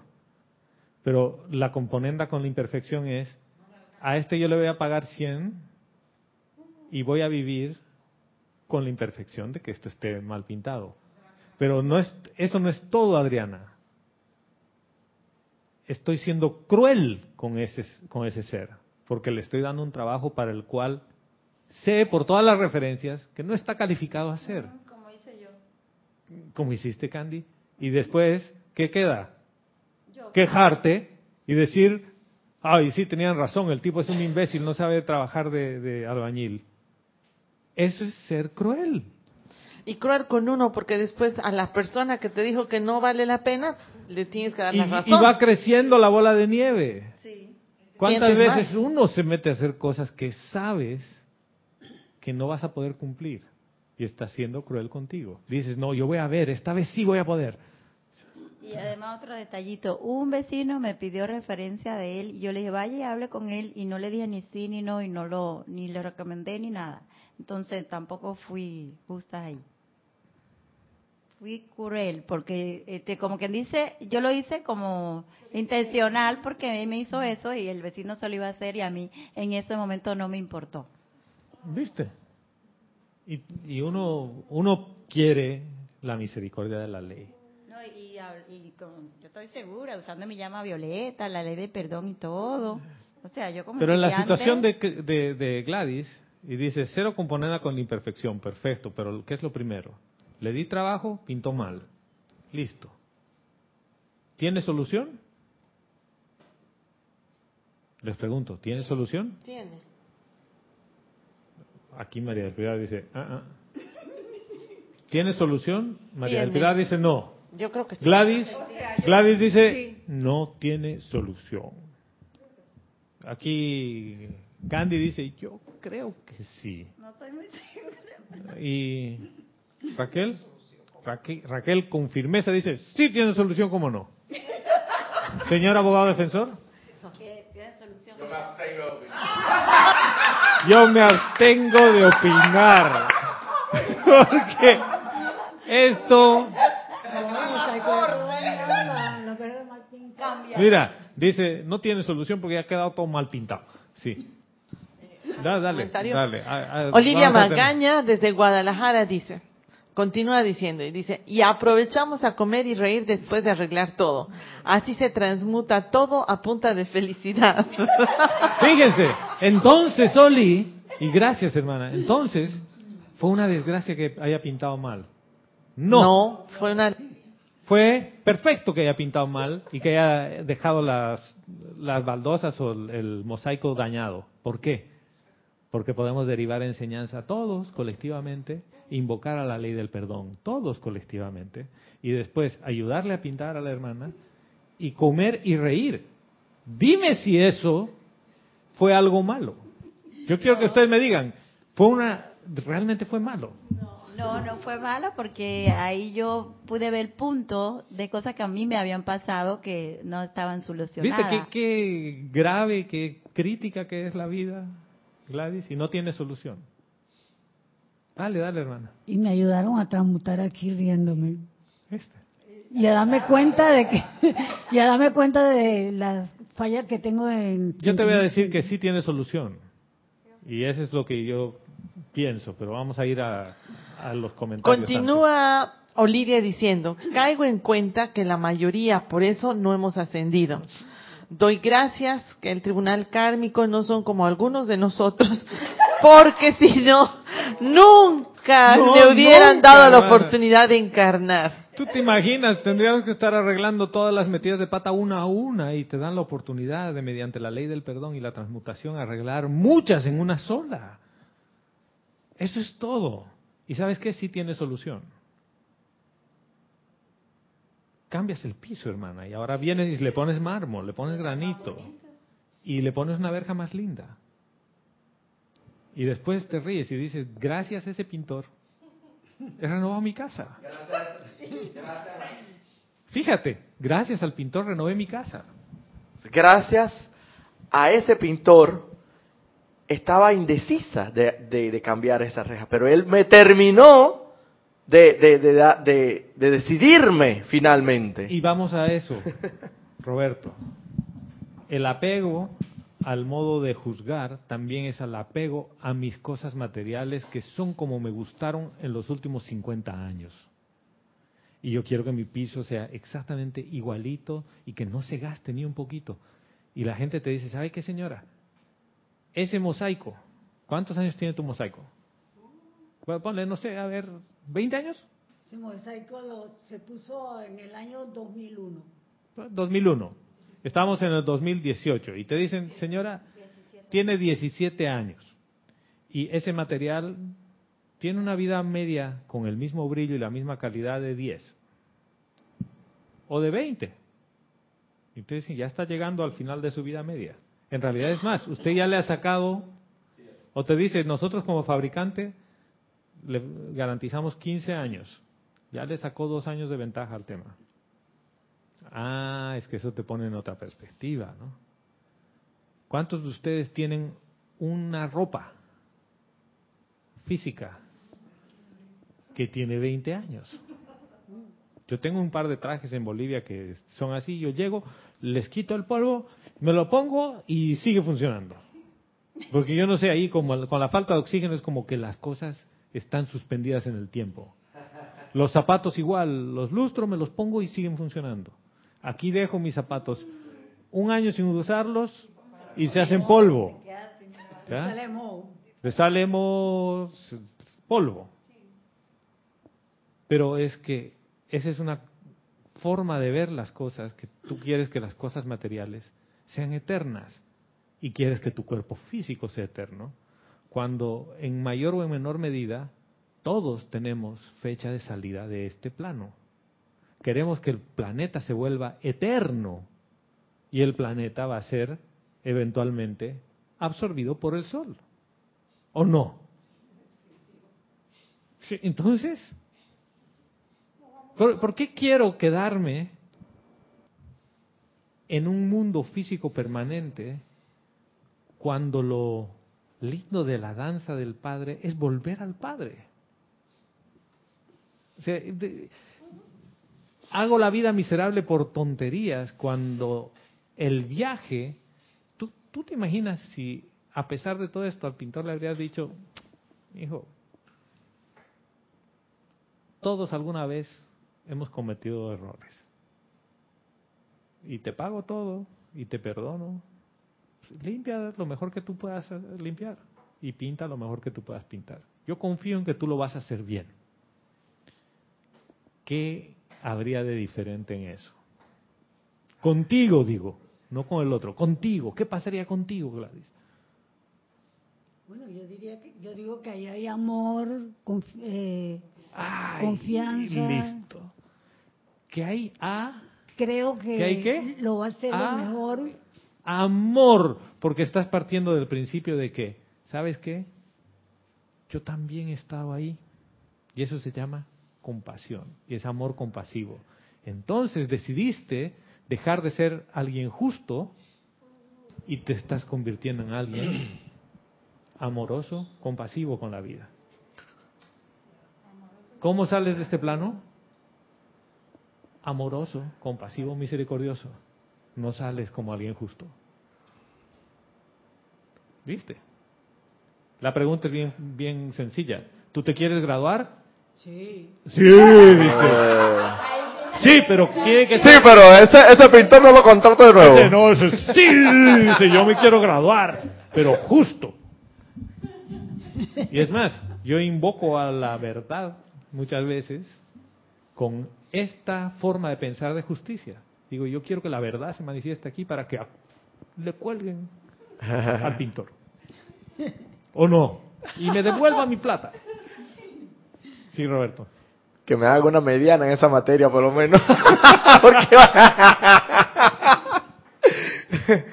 esto, yo veo en todo esto aquí que además de la, opor- la oportunidad está, obviamente. Yo veo que todo esto, la referencia de todo esto es, independientemente de las circunstancias, de todo lo que hemos hablado aquí, que si el pintor es o no es capaz, que si es, que si es hábil o no es hábil, que si tiene experiencia, que si me llenó la cabeza de, de, burbujitas de color de, rosa, que si me engañó, que si no me engañó. Al final, me da la impresión a mí, no sé, Gonzalo, o sea, a mí, que al final lo que debe importar es cómo tú te sentiste. Pero si ese es el ejercicio. ¿Cómo tú te sentiste? Es que ese, es- ese era el ejercicio de toda la semana por eso, hermano. Porque al final, lo que se queda contigo, que es el 70, Eso. 80% de lo que ha pasado, es cómo te sentiste. Y muchas veces dices, yo le di la oportunidad, hice todo bien, y te sientes mal. Entonces, quiere decir que tú no diste ninguna oportunidad a nada. Algo no cuadra. ¿Sabes por qué? Porque si tú habrías hecho las cosas amando, dirías, ¿qué, qué tal estuvo tu semana? Deliciosa. Oye, pero no pasó nada. Sí, hay uno que otro altibajo, pero súper. Pero ¿y el pintor ese que hizo mierda? Tú, digo, que... Dices, ah, sí, eso. Sí, eso. No pasa nada. Es, es algo material, eso se resuelve. ¿Y sabes qué? Y me siento bien porque, mira, ese chico ha progresado. Antes no habría pintado ni una verja y ese andaba robando por el barrio. Y ahora por lo menos hace trabajo digno. Entonces, yo lo apoyo. ¿Cuánto habría cambiado tu día y tu semana? El detalle es que los esquemas de pensamiento están, como Adriana Sarina lo decía, y hasta cuándo y hasta dónde en la componenda con imperfección. ¿Con qué imperfección? Si lo que quedó como sentimiento al final es que me he sentido libre, he amado, he dado todo lo que podía, he compartido. Además, resulta que la situación del servicio era al revés. Yo me le he pasado pidiéndole oportunidades al, al tribunal kármico de servir al prójimo. Y viene el supuesto albañil o el pintor a servirte a ti. Y la cosa era al revés, hermano. La cosa era que tú le ibas a servir a él. Porque tú pediste la oportunidad de ayudar al prójimo. Y el prójimo necesitaba ayuda. Pero vino en un disfraz de que te iba a dar un servicio. Y era que tú lo ibas a ayudar. O sea, esto tiene infinidad de ramificaciones que uno no las ve. Sí, señora. Yari Vega Bernal desde Panamá Yari. dice, Dios te bendice, hermano. yo soy lo que yo soy, les bendice. Bendiciones. Bendiciones, hermana. Una pregunta, dice, la ley del perdón, al usarla a conciencia por la aparente falta, ayudaría a la persona que comete las aparentes faltas, no solo con uno, sino también con otras personas, para que se libere y se ilumine? ¿O Por solamente supuesto. la liberación e iluminación se da en mi energía? No, por supuesto que sí. Y se los pongo de otra manera. La única ley que puede parar la ley de causa y efecto es la ley del perdón. Por ley, cuando alguien hace algo, no voy a decir bien o mal, cuando alguien hace algo, por ley le va a volver. ¿Sí? Pinta mal, alguien va a pintarle algo mal. O alguien va a hacer algo que él pidió de una manera y lo, lo hicieron de otra porque él no escuchó las instrucciones de lo que le habían pedido. Y hasta que aprenda, hasta que se ilumine y aprenda. ¿Qué pasa con la ley del perdón? Si yo invoco la ley del perdón por toda esa situación para mí y para toda la humanidad, y en ese caso específico, estoy diciendo, ¿sabe qué? Señores que administran la ley de causa y efecto, yo asumo la causa y el efecto de esa situación que no le vuelva nada a él. Uno dirá, ay, va a vivir entonces, va a ir por el universo pintando mal todas las verjas. No. No. Porque en realidad, él hizo el trabajo como tenía que hacerlo para darte a ti la oportunidad de manifestar el perdón. Obviamente, en un mundo humano, esto es disparatado. En un mundo humano, como diría Vero, te están congueando. Te están usando de congo. Déjeme hablar, señor juez. ¿Y qué es que te congueen? Que te está, se, se están aprovechando de ti, Ven y nobleza. de tu nobleza. Y fíjense que cuando alguien se aprovecha de mi nobleza, quiere decir que hay alguien mejor y alguien peor. ¿Lo ven? El abusador y el abusado. Y después uno puede entrar, ¿quién abusa a quién? Pero bueno, esa es otra materia de otra clase. sí. Adriana Sarina desde Hanover dice, otra cosa que veo es que si no le decimos al pintor que nos no estamos conformes con su trabajo, no lo estamos ayudando a crecer. O sea, somos Por supuesto, crueles. por supuesto. Le dice, bueno, te voy a pagar, pero vete porque no sabes trabajar. Pero si podrías decirle, mira, has hecho tu trabajo y no estoy conforme. ¿Recuerdas lo que te pedí? Que no pintes el mosaico y demás, lo has pintado. Y dependiendo de cómo le hables y cuán amoroso seas al hablarle, cuán amoroso seas al pedirle algo, la vida cambia. Y él te podría decir, señora Gladys, usted tiene toda la razón, le pido perdón y voy a, voy a corregir el trabajo. Y tú le vas a decir, mi verja no la vuelves a tocar. ¿O no? No, no te dejo tocar ni un pincel más. Entonces, quiere decir que me acaba de pedir la oportunidad y le dije, no. ¿Qué va a pasar cuando tú pidas una oportunidad? La ley de la vida dice, se te va a dar. Pero tú sabes que yo en dos ocasiones, cuando le faltaba bastante por pintar, que le estaba diciendo, mira que estás haciendo esto mal, etcétera, yo le dije, mira, si tú te sientes mal por lo que yo te estoy diciendo, porque estás trabajando mal, te pido perdón. Si te has incomodado, pero tienes que hacer, aprender a hacer las cosas bien. Pero Y le dijiste, final- si tú te has molestado, yo te pido perdón. Pero en realidad Ah, es, Él tenía una cara así. es condicional, ¿no? Y Sí. entonces yo digo, bueno, se debe, estar- se sien- debe sentir mal, ¿no? Y entonces al final yo le dije también lo mismo. Mira, tú perdóname por, todo- por lo que tú creas que yo he sido muy fuerte diciéndote las cosas. Así que, que no, no, el cliente siempre tiene la razón y no sé qué. Yo le Un dije, eslogan, te tiró el eslogan. No es porque el cliente tenga la razón, sino porque hay que hacer las cosas bien. Oye, por favor. Ella lo está diciendo suavecito. Sí, sí.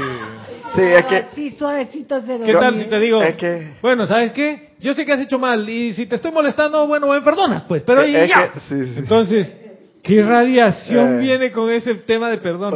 Eh, vuelvo, apuntar al, vuelvo, al y, vuelvo y caigo. Mira, el camarógrafo ha abandonado su Ya puesto de trabajo. Pero estaba enfocado allá. Yo vuelvo y caigo en el mismo asunto. Es que la vigilancia es el latido de tu corazón. Ese sentimiento, esa irradiación que emana de ti, que, que, que tú sabes, porque tú lo has sentido, lo hemos sentido en un momento determinado. Cuando nos sentimos armoniosos, amorosos, humildes, el criterio HAD. El criterio HAD. Y se Sí, siente, no es teórico. No es teórico porque se siente y lo sabes, tú lo has sentido. Entonces, toma como referencia eso, como decía la amada Madre María, quita la memoria de todo eso y agarra el sentimiento ese y tráelo. Tú lo has sentido, yo sé que todos los que estamos aquí, porque si no, si no, no es que no estuviéramos aquí, pero ciertamente todos lo hemos comprobado y por eso estamos aquí insistentemente pidiendo y exigiendo que se nos den las cosas porque sabemos que el asunto funciona, porque lo hemos puesto en práctica y lo sabemos y hemos experimentado ese sentimiento de, de amor, de dicha. Tú te sientes, yo no sé. Entonces, no es tanto lo que uno dice, ni cómo lo dice, ni, ni si lo dice romántica, que esas las circunstancias fueron te- tempestuosas. Eso no importa. Al final lo que va a importar es, vuelvo y repito, ¿cómo? Latió tu corazón, se aceleró, no se aceleró, te, te sentiste, a ver, ¿qué, qué, qué? Sí, porque, o sea, Acaba de esto- hablar el abogado defensor. Es, es toda una letanía, o sea, es como que yo agarré el decreto y, y exijo que se me haga conocer y se me devele en este instante. Invoco la ley Además, del perdón y del ¿no? olvido. Por, y a los maestros ascendidos. ¿De qué vale todo eso si al final el, el, el, el latido de tu corazón se está acelerando y en el fondo tienes esa, esa espinita ahí y, y, y, y, va acompañado del decreto, la espinita con el decreto, ahí mismo van los dos. Y va, va a ser un decreto espinoso, hermano. espinoso. Sí. Entonces, quizás hasta, hasta es mejor que no estés decretando tanto y estés sintiendo más, hermano. Mira. Y Roberto, gracias porque hay un pequeño detalle técnico aquí, ¿no? Porque tú me perdonas, ¿no? Y eso estoy pidiéndole perdón. Estoy invocando la ley de perdón. ¿Qué le estoy diciendo? Tú me perdonas. O sea, esta es una orden. Y si no me quieres perdonar, estás con- es tu problema. Si, en realidad, no, no te estoy poniendo como algo condicional. ¿Ya? Y uno piensa que las cosas funcionan así. Yo ya invoqué la ley de perdón. Amada presencia, yo soy, invoco la ley de perdón por esta situación y que se vaya a la mierda el pintor. Perdón, perdón, perdón. ¡Pi! Editen esa parte. Y perdonen al pintor. Fíjense, no es necesario muchas veces siquiera que le digas te perdono, porque tú sientes que estás perdonándole. Él está sintiendo el perdón, está haciendo el perdón en ese momento. Uno está, uno está pensando en que tengo que invocar esto y tengo que invocar el otro. Espérate, si tú eres la presencia yo soy encarnada, eres el perdón. Y no tienes que andar diciendo, yo te perdono, te perdono, te perdono, transmutado, transmutado. No, hermano. Es simple y llanamente, esto está resuelto. Toma, yo te pago, hermano, todas las cosas. No quedó bien. En otra te va a quedar mejor. Ay, entonces es componerla con imperfección. ¿Con qué imperfección? Vayamos y veamos más allá de lo físico. ¿Qué tal que habría quedado perfecta la pintura? ¿Ya? Súper perfecta. ¿Qué, ¿Cómo se sentiría Gladys? Gladys, ¿cómo te sentirías? Feliz. ¿Qué andaría diciendo? ¿Cómo te fue la semana? ¡Súper! ¿Por qué? En realidad no nos estaría contando esta historia, estaría contando otra historia en algo que le fue mal. Ahí no habría la oportunidad, propiamente. Es que ese es el otro punto, mire, y eso habíamos visto la anterior semana, cuando Raquel y Candy empezaron por la lista de cosas, les dije, pongan las cosas que más les gusta, cinco cosas que más les gusta y cinco que no les gusta. ¿Por dónde empezaron? Por las que no les gusta. ¿Ya? Uno cuando hace el- el- la vista hacia atrás de la semana, ¿qué es lo que más te marca? Lo que no te gusta. Porque tu atención tiene un sensor para las cosas que son desagradables. Le has puesto tanta azúcar al café ¿eh? que no disfrutas del amargo. Y aquí eh, Roberto dice, hermano, ya he dejado, he dejado el azúcar y ya me gusta el amargo. Cambiémosle la cosa. He cambiado mi atención y encuentro placer en vivir las cosas. Incluso lo del pintor. Yo encuentro qué aventura más linda lo del pintor. Me enojé, sí, me enojé, pero es mi parte humana, pues. Y esa, la, esa parte la he superado. Pero qué aventura más linda el de, la de la pintura. Tú puedes creer, regó toda la pintura en todos lados. Y el otro día lo encontré al, al conserje en el edificio limpiando unas cosas y limpiaba entre las ranuritas. Y le digo, ay, estás limpiando las ranuras entre una baldosa y otra. No, me dice, jefe, todo esto está manchado así, que se ve sucio, porque se les cayó todo el, el balde de pintura aquí en todo. Y han limpiado y ha quedado una capa que es la que se ensucia porque el mármol no se pinta así. Entonces estaba limpiando con todo. Pero feliz, ¿no? Si él me habría dicho, no, este pintor que ha tirado la pintura, que yo tengo que pintar. Nada, feliz. Dices cómo en una cosa mundana está manifestando el amor. Uno, solo que uno piensa que esto es bien de libro, ¿no? Tiene que ser así libresco. Sí, señora, que tiene un comentario. Adriana Carrera, en relación a lo que decías, dice Gonzalo, sería el caso del empleado, en los tres casos que por ley se debe intervenir, hijo, discípulo y empleado. Pregunta, ¿uno debe, debe hablar para corregir, educar, guiar al empleado, persona que contratamos para una tarea en particular? Es que todo depende. Si en ese momento dado es tu empleado, tú le dices como quieres. ¿Qué pasa con las compañías? Hay contratos de por medio. Y hay algo acordado. Pero en todo esto, hermana, si tú vas a hablar, eh, si vas a romper el dorado silencio y vas a romper tu armonía, ¿qué debería salir de ti? Si sale tu- si rompes tu armonía, ya lo que venga, todo anda mal a partir de ahí. O sea, que quieres decirme que la armonía de Gladys depende de un mosaico. Un mosaico fue todo lo necesario para romperte la armonía, Gladys. O una gota de pintura en el mosaico. Eh, Tú ponte a pensar, y no es por juzgarte, pero todos tenemos nuestra gota de pintura en el mosaico. Todos. Lo lindo es aprender a identificar cuáles son estas tonterías que se llevan tu armonía. Porque a partir de ahí, todo lo que tú le digas ya va teñido de desarmonía. ¿Ves? Aunque le digas yo te perdono y todo, y todo está cero armonía.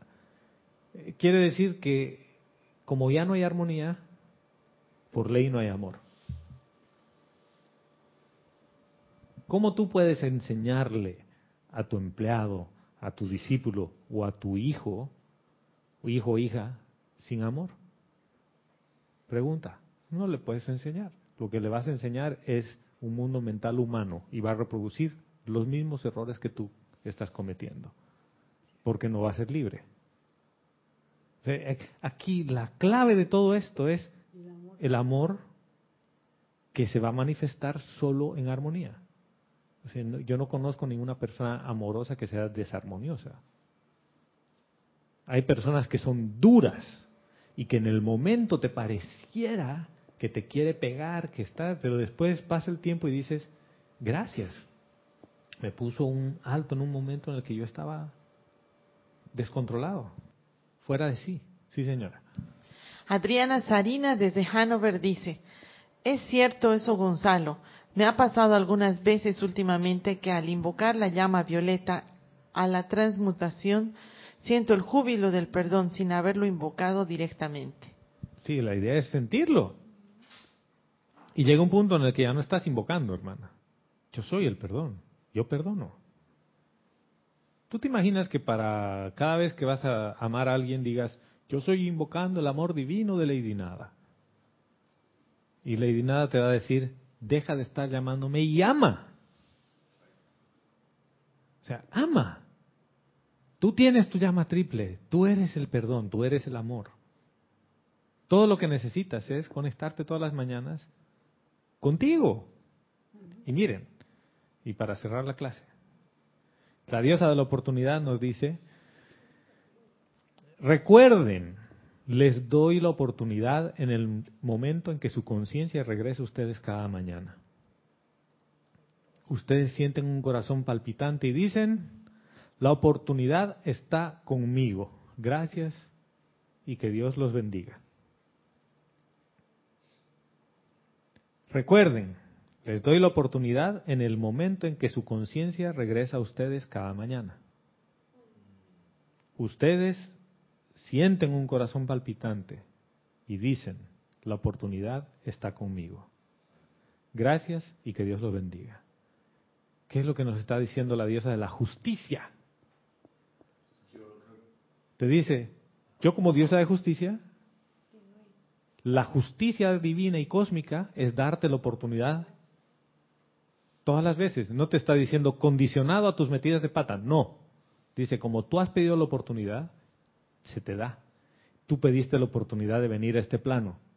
Entonces, todas las mañanas yo te doy la oportunidad. ¿Qué es todo lo que necesitas decir? Gracias, la oportunidad está conmigo. O sea que tengo el nuevo día con nueva oportunidad. Y, y, y me quedo, es que ayer la pintura, no, es capítulo de, es otro capítulo de la novela, hermano. Tú, uno, uno se queda atrapado en un capítulo y lo vuelves a ver y lo vuelves a ver. ¿Tú has visto Merlí? No. ¿Qué serie has visto, hermano, recientemente? ¿Qué película? ¿A ti te gustan las películas de Marvel? La Pantera Negra. No, casualmente quiero verlo. A ver, otra. La Mujer Maravilla. Eh, no, esto. Superman. La Liga de la Justicia. No ha visto nada. Coco. Coco. ¿Cuántas veces has visto Coco? Bueno, una bastó, pero wow. Una bastó. ¿Y por qué la historia del pintor la ves 50 veces al día? Digo, ¿no? Coco bastó una y he aprendido. Y ya he derivado aprendizaje de ahí. Sí, pero la historia del, de las uñas, la historia de- que- nos decía Elizabeth, la historia del albañil y del pintor, la veo 50 veces al día. ¿Por qué? Historia mía. Porque Porque te gusta el, el- la... esa es mi historia. Me acuerdo de Merlí, del- de, un capítulo que la chica le dice, tú tienes cinturón. Y le dice, sí, entonces sácatelo y date con esa, con la hebilla, porque te gusta el castigo. Si O le sea, dice, ¿tienes una correa? Sí, tiene villa, sí, dale. Y sácatelo y flagélate, mija. Pero ¿cómo? Si te gusta que te flagelen, tú, tú quieres sufrir, sufre. Pégate. Y dice, no, no, a mí no me gusta eso. Bueno, si no te gusta, ¿por qué lo haces? Esto es como que estás viendo la película de tu vida y el capítulo donde sufres lo quieres ver 50 veces. Pero la diosa de la justicia y de la oportunidad te está diciendo, yo te doy la oportunidad todas las mañanas, pero es para otra cosa. Y es periódico de ayer. Es disfruta la vida, vive feliz. No, no es que hay unas cosas me hacen feliz y otras no. Aprende a, a encontrarle el gusto a la vida. Y fíjate que esas aparentes tragedias como la que Gladys amorosamente nos ha traído son las oportunidades. Esa es la oportunidad. ¿Cuánto hemos aprendido de eso? Dime. O sea que deberíamos hacer una cuota aquí para que le pagues al pintor extra. Entonces tú le dices, mira, estos 30 dólares vienen del grupo. Y el tipo de grupo. a tal a tal punto que, que, que yo pienso que Gladys esto se ha prestado como víctima o no sé si victimaria cuál de los para pasar por ese acontecimiento y tener que traerlo a esta clase y cuidado que forma, lo seguro que forma parte del Sí. plan divino, porque a raíz tuya hemos aprendido aquí y la gente Pero haya es que esto conectada. ha sido colectivo y voluntario. Y ella misma. Ha sido así. Quien quiera hacer la práctica, la hace voluntariamente, si quieres. Y si quieres compartirlo, compartes voluntariamente. Y dijo Gladys, yo quiero compartir con ustedes voluntariamente. ¿Cómo te sentiste? Mal. Claro. Listo. Y ella dijo inclusive que, que está ya se siente mejor. O sea, que Fíjate. está redimi ella misma está redimiendo. ¿Cuántos necesitan vivir la experiencia del pintor de Gladys? Todos la hemos vivido. En una hora y media hemos vivido toda la historia que le ha tomado varios días a Gladys. Y yo que tenía, que di que resuelto lo del bañil, no fue así. Ahora sí, ya, ahora en este momento sí. Y lo resuelves. de eso. Y después de Gracias, eso, Gladys. ¿cómo te sientes? Yo bien, ¿Sí? liberada. Dices, oye, yo no había resuelto eso y lo acabo de resolver. Gracias, hermana. Pero en realidad es gracias, amada presencia, yo soy. Porque a través de la experiencia en mi hermana, has llegado a mi conciencia. O sea, es como que la presencia yo soy y todos los maestros ascendidos y toda la huesta ascendida y todos están trabajando porque llegue algo a tu conciencia. Pero como tu conciencia estaba en otro lado, dicen, mira, vamos a llegar a través de Gladys. Y a través de Gladys llegan a tu conciencia. Eso es gratitud multiplicada por cientos. Sí, y que y, y acabo de caer en cuenta también que cuando uno resuelve que a modo humano nunca se resuelve, siempre queda una surrapita por ahí. Es que el amor humano no hay. No hay, El amor humano es apego. no se engañe. Fíjate, el amor humano es apego. Ujú. No libera. No, no libera. Entonces, si no libera, no es amor. No, yo decía, "Ay, Es qué va, apego. yo te amo, tú eres humano, yo te perdono, por amor a Dios, amor a nada, porque no. Si yo te amo porque en realidad me gusta tu cuerpo, no tú, tu cuerpo. Y cuando envejeces, ya no te amo. Y te quiero solo para mí. Que nadie te esté mirando, porque el primero que te mire, yo le vuelo la cabeza. Entonces, sí, porque eres un objeto que me pertenece. Por lo tanto, no eres libre. ¿Lo ves? Sí, señora. Olivia Magaña dice ¡Eh, desde! Guadalajara. Gracias Gladys, bendita seas por tanto aprendizaje. Salúdame al pintor. Saluda al pintor, te digo. Es que es en serio, Gladys. En serio. Es el día que lo veas al pintor le, puede- le vas a decir, no sabes Todas las bendiciones que le todas las bendiciones que han derivado de lo mal que pintaste. Tipo va a decir, esta señora está ponchi, está loca. No, sí, ese, ese ya, ya. Pero nosotros también hemos aprendido muchísimo de los hermanos esto que mandan su mensaje de los diferentes países, de sus experiencias y, y nos han ayudado a Es que nosotros aquí así, también. esto se aprende así. Así que por eso también le doy las gracias. ¿Cuánto de la enseñanza hemos leído? Poquito. Y todo estaba en la enseñanza. Fíjate, ¿ves? No quiere decir que, que cada uno de nosotros no haya leído los libros. Has leído un montón. Por eso yo decía, basta de letra. Este es un tema de vida. Y mm, cuánto hemos derivado de una experiencia que leyendo el libro lo has leído una y otra vez y no había calado. No se queda en tu conciencia. Pero con una experiencia que la has vivido, porque además, cuando tú lo cuentas, el sentimiento que emana de ti es eso. La libra de carne. Es la libra de carne. Si Kira salió de su oficina, vino y dijo, ese es Shylock. Además, no dijo, Gladys es Shylock. Vio así, Shylock está aquí con todos ustedes. O sea que la próxima vez piensa, si quiero ser una persona justa, ¿a qué justicia me estoy refiriendo?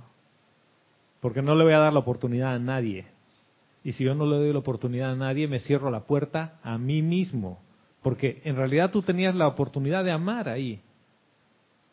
Y cada uno tiene su oportunidad ahí. Y, ojo, nos pasa a todos, en mayor o en menor medida. Cada uno tiene su pintor, que le mancha y le pinta mal. Y ese es tu talón de Aquiles. Aprende dónde está. Y son cosas chiquitas, chiquitas, chiquitas. Y acabo de ver que ahí es que se pone la misericordia en acción, en ese momento. Contigo primero, ¿no? Pero dices, qué arrogante. Al final todo esto es ilusión. Y, me, y me, me apego tanto a la ilusión que mi mosaico tiene que quedar prístino. Que mis uñas me las tienen que hacer pero perfectas, porque las pinches uñas no crecen. Uno se pinta las uñas. ¿Cuánto tiempo te dura la pintura de uñas? Bueno, yo tengo una hora que me dura un mes. Vero dice, Vero dice una semana. Aquí le dura un mes. Sí, porque son unas especiales. Pero, ¿se pega encima? No. No, es, es pintura de gel. No. Eh, es un es un tratamiento, ajá, es una pintura con tratamiento que te, te hace crecer las uñas. Pero y resulta que si crece en un mes y el pedacito que crece lo vuelves a pintar?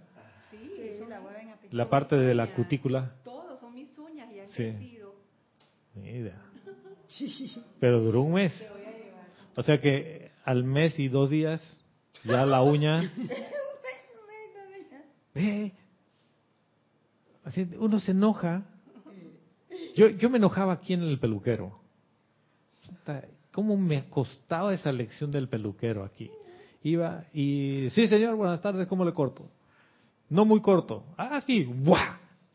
Pelado. Señor, le digo, no quiero que me corte con, así como Gladys, no quiero que me cortes con máquina, quiero con tijera. Y no muy corto. No se preocupe, yo lo voy a hacer como usted quiere. Pelado. Al final un día, después de, de tanto estar como con el pintor, llegué a la conclusión y digo, si igual va a crecer. Y si no, por último me pelo, pues hermano, así todo pelado ya. ¿Cuál es el drama? Que quede... Entonces ya he aprendido con ellos, no, Voy, y no cambiaste de barbero. he cambiado de barbero varias veces. Y voy generalmente al que me corta menos mal, ¿ya? En el sentido de que dices, "Ay, no es como yo quiero. No, quizás no. Y dirías, ay, vas a buscar el perfecto. He buscado como, no sé, 20. Quien me cortaba bien era el hijo de Marcela. Cortaba súper bien. Creo que era el que mejor me había cortado aquí. Entonces he dicho, donde estuvieres, haz lo que vieres, ¿no? ¿En qué son expertos ellos? En cortar con máquina, no con tijera. Y en dejar pelada la parte de atrás. Dale, hermano, pela. Listo. Salgo, todo perfecto el corte. ¿Dónde estuvo el cambio? O sea, yo estaba remando contra corriente solitito. O sea, solo yo estaba contra corriente. Si aquí son expertos, dime, son expertos en hacer pastel de chocolate y tú vas y le dices yo quiero uno de vainilla. ¿Cuál es la probabilidad de que a estos expertos en pastel de chocolate el de vainilla les quede bien? Te dicen, bueno, yo sé hacer pastel. Y hacen el pastel. Y tú pruebas y dices, no, esto no es el pastel que yo esperaba. Y ¿Ves por dónde viene? Uno tiene unas ideas fijas y quiere apegarse a esa idea fija. Y, y ju- empiezas a juzgar en base a esa idea fija. Esa es la pregunta, ¿quieres ser feliz o quieres tener la razón? ¿Por qué uno va al peluquero? Necesidad. ¿Y qué tal si me dejo crecer todo el cabello así y listo ya? Y ando con todas las greñas. Pero en el trabajo no te van a dejar. Ay, ¿por qué? Porque los códigos de conducta humanos dicen que hay que ir bien arregladito y hay que cortarse las uñas. Sí, pero es algo práctico, es algo que no le hace a tu persona. Me gusta verme bien, fantástico, te gusta que tu cuerpo se vea bien, tu físico, y lo cuidas, cuídalo. Dale amor porque te sirve aquí, pero no te obsesiones con ello. Yo tenía una fijación con el corte de cabello. Claro, cuando me dejan un hueco aquí encima, que me han dejado, ¿no? Un día fui a una peluquería, me dejaron el nido aquí, así, el huequito para que entre el pajarito. Sí. Voy y Vero me dice, no, te han cortado muy mal. Le digo, sí, tienes razón. Vuelvo a la peluquería. Oiga, le digo, ¿dónde está este señor? No, hoy día no vino a trabajar. Le digo, mira, yo tengo un problema. Sí, pero quiere cortarse, sí, porque le cortamos. No, no, no, el problema es otro, le digo. Yo vine ayer y me cortaron. Y me mira y le digo, ¿y está mal? Y me dice, sí, sí, señor. Yo le voy a corregir, siéntese, no le vamos a cobrar nada. Y me volv- volvieron a cortar, claro, mucho más cortito, ¿no? Pero ya corrigieron. Y el que corrigió fue mi peluquero por como un año. Pero es así. ¿Cuán, cuán flexible eres tú en tu día a día? ¿Cuánto vives la aventura de lo que venga, de lo inesperado, de la oportunidad? No, uno quiere que tengas la rutina todo igualito, que el cabello me lo corten igual, que las uñas me las pinten, eh, pinten igual, porque si no está como yo quiero, entonces me enojo. Y fíjate que esa idea es la que, ese concepto es el que empieza a dar pie a que juzgues algo. Y ese es tu parámetro de perfección. Y uno dice, incomponenda con la per- imperfección.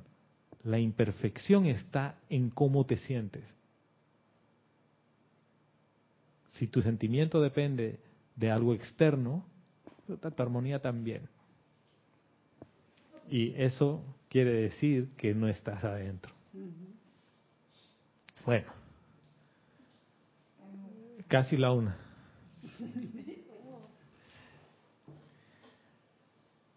El próximo domingo, a ver, ¿y qué vamos a hacer de práctica? ¿Qué vamos a hacer de práctica? ¿Qué quieren hacer de práctica? Ya han puesto sus cinco cosas que le gustan, que no les gustan. Ya han, han visto cómo se sienten con las cosas. Esta semana, considera la pregunta.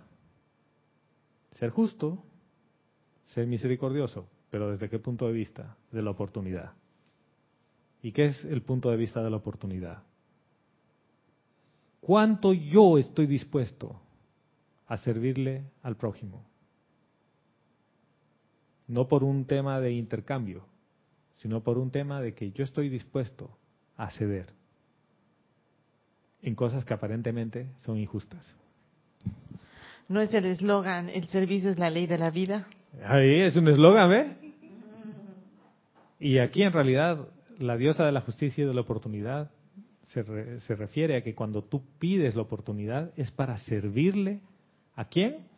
Al prójimo, a la humanidad, al maestro ascendido San Germain.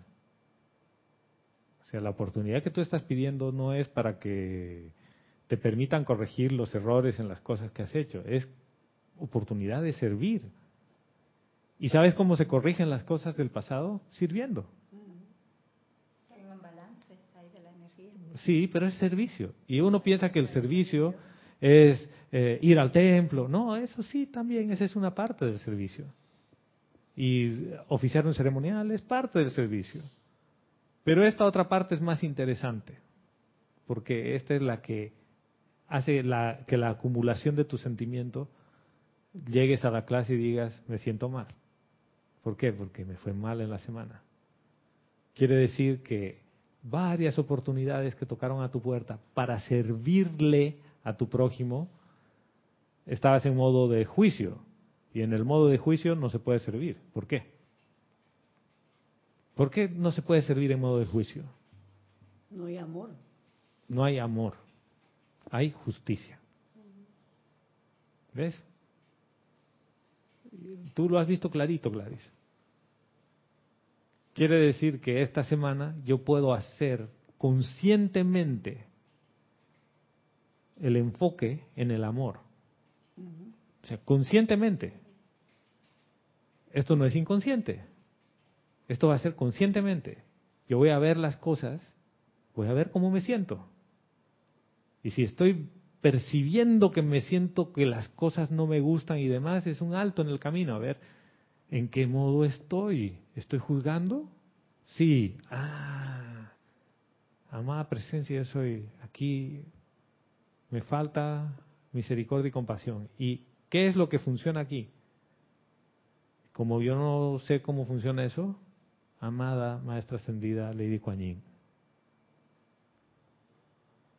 camina a través de mí. Quiero sentir la misericordia y la compasión como tú la sientes. Yo quiero ser la manifestación de la misericordia y de la compasión. Fíjense, no es un tema de que ven y haz el trabajo tú, es yo quiero saber cómo se siente. Y ahí vas a sentir el júbilo del perdón.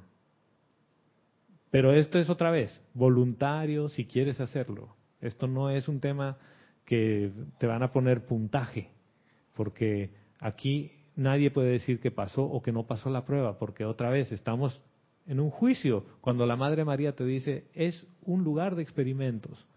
¿Sabes cuándo pasaste la prueba? Cuando te sientes bien, a pesar de que la cerámica, ¿de qué era? El, el piso quedó manchado, ¿no?